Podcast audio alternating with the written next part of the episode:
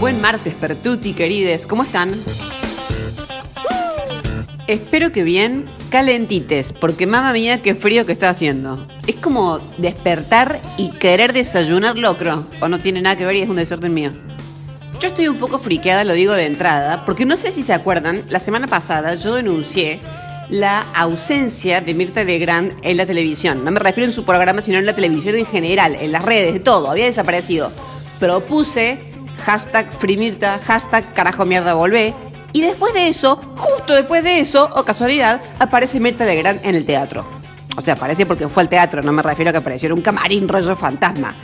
A mí me parece demasiada casualidad. Yo al principio te digo, vi las imágenes y dudé de que fuera ella. O sea, podría haber sido cualquier caja de galletas terrabusi con una peluca arriba. Porque dice que Mirta, entre todo lo que se pone ahora, digo, barbijo, lente, peluca, trajecito, eh, no sabes, digamos, puede ser cualquier persona. Sin embargo, debo reconocer que después los periodistas se acercaron, ella los maltrató, los este, realmente basurió y dije, esa es Mirta mierda. It's you, baby, you're back, baby.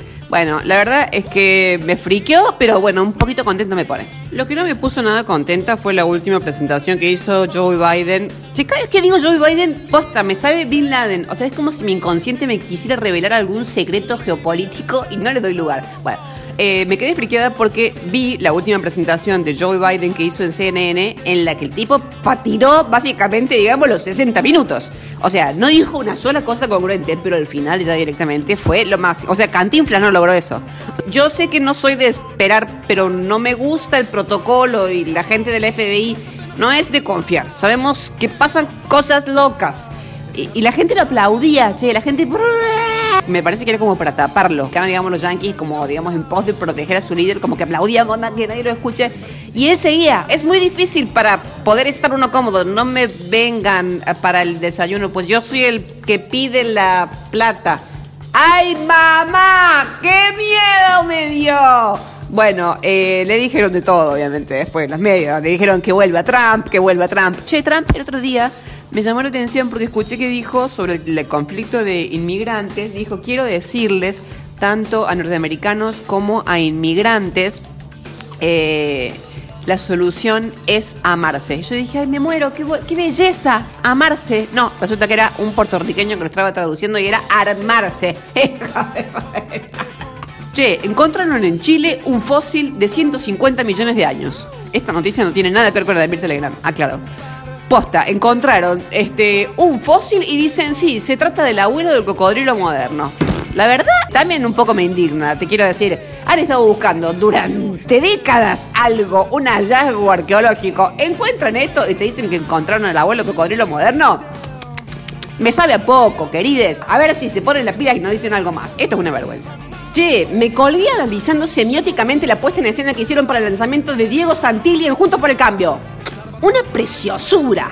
No sé si los vieron, estaban todos sentados como en un espacio así, al aire libre, eh, divino. Pichetto a la derecha, o sea, con dos cojones. Te sentás al lado de todos ellos y decís, y yo a la derecha. Eh, te quiero, Pichito, digo Pichetto.